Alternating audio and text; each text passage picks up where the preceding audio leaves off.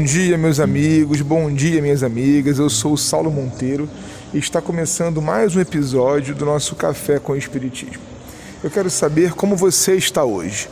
Espero sinceramente que bem, mas olha, calma. Se não estiver tudo bem, faz parte do ciclo.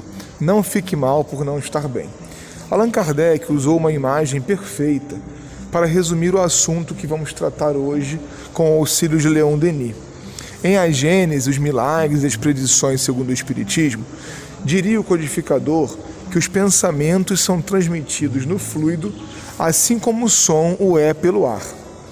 Daí vem o fenômeno da telepatia, ou então a comunicação à distância entre os seres humanos, que percebem impressões distantes, constituem avisos, pressentimentos dos acontecimentos que às vezes lhes atingem. Denis defende que pode se relacioná-lo à lei geral das vibrações, emitidas pelos seres humanos, unidas pelos laços de simpatia ou de afeição, e que projetam ondas suscetíveis de serem percebidas por um ser correspondente, em perfeito estado de sincronismo.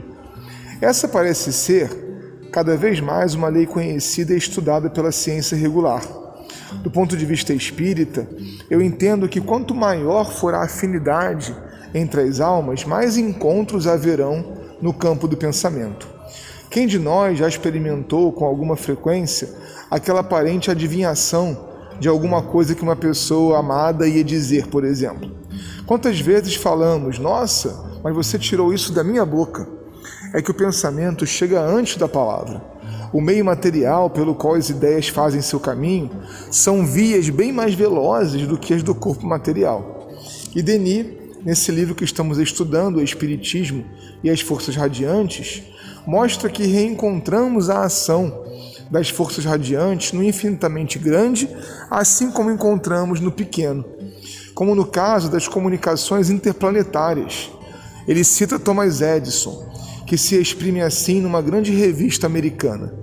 Não há razão para sermos céticos com relação aos esforços que outros planetas poderiam fazer para se comunicar conosco pela radiotelegrafia.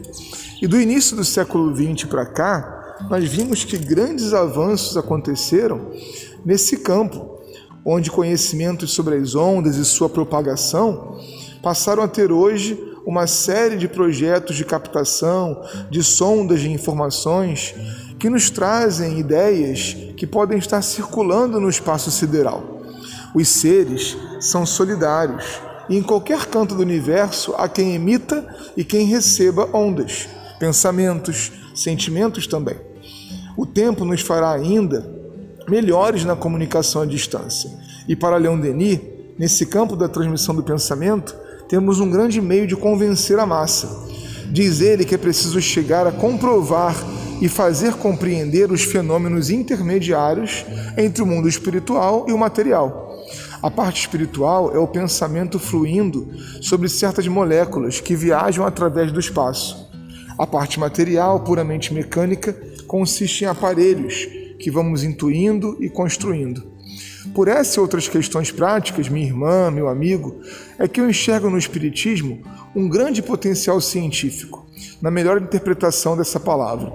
Se soubermos bem conduzir as pesquisas espíritas, veremos uma importante contribuição se materializar junto à ciência oficial, que está cada vez mais aberta a estudar aquilo que nós não podemos ver. Aliás, Denis tem uma interessante perspectiva sobre a doutrina espírita, que não é exatamente uma religião.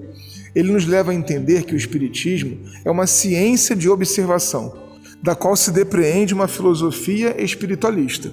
E dessa filosofia exala uma ética, uma moral. Bem compreender esses aspectos é colaborar com o progresso. Chegados a esse ponto, continua apontando Denis, a ciência, a filosofia e a religião fundir-se-ão em uma poderosa síntese. O homem compreenderá o objetivo elevado da vida e a paz poderá finalmente reinar no mundo entre as nações reconciliadas. Sopros que abalam todos os velhos cultos fluem, e a esperança de verdades mais elevadas ilumina o horizonte como uma nova aurora. As vozes da natureza se mesclam com as do invisível, para uma revelação, onde a ciência e a sabedoria se unem numa concepção ampliada da vida e do destino. Te desejo uma concepção ampliada da vida e do destino. Um forte abraço e até o próximo Café com Espiritismo.